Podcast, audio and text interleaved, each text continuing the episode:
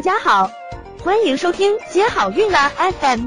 如果你正在准备孕育宝宝，却不知道怎么科学备孕，或者正和试管婴儿打交道，都可以来听听我们的好运大咖说。大咖说什么？说说怎么轻松接好运。那以下一些伤害受孕能力的事情，你有做了几个呢？你可以核对一下自己。第一项，不吃早餐、中餐，吃外面的快餐或者是叫外卖。那晚餐呢？吃大餐，吃的非常丰盛，有很多。几乎没有运动，就是说，嗯，每天出门就是开车，上上班的话，上下楼都是坐电梯。那每天一去单位就是坐在那里办公，所以你几乎没有运动。那久坐。就是你到了单位以后，因为工作的原因，嗯，你可能一坐就坐了一上午，甚至两三个小时，这样子呢就属于久坐。熬夜，嗯，如果说超过晚上十一点睡觉，这种情况就属于熬夜了。还有就是怕胖，有的女生很怕胖，那她就采用错误的减肥方式，嗯，不吃米饭，光吃菜，她觉得这样呢就能够保持身材，那这种呢。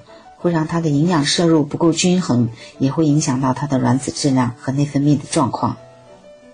那每天吃外食、吃夜宵，嗯，就是现在很多年轻人呢，嗯，比较懒惰，不爱自己做饭，嗯，还有呢，就是比较爱吃外面的饭，因为外面的饭可能都比较口味比较重，油放的也比较多，相对来说，呃，更香一些，所以呢，就每天吃外面的饭。而且呢，还有晚上跑出去吃饭、吃夜宵的，嗯，还有就是抽烟呐、喝酒啊这些不良的一些生活习惯，还有就是嗯压力特别大，或者是工作上嗯经常是处于一种非常紧张的状态，嗯，然后呢，因为备孕这件事情呢，也有一些心理压力，还有呢，嗯，就是因为备孕这件事情呢，夫妻关系和婆媳关系。都受到了影响，嗯嗯，再有呢，就是自己跟自己约定，比如说，嗯，我一定要在今年年底之前怀孕生小孩，嗯，我这件事情生小孩这件事情，最晚到明年上半年我一定解决。其实生小孩这件事情不能像考试和工作一样，嗯，这件事情也要随缘，所以。你如果给了自己这些暗示，就会给自己过大的一个心理压力。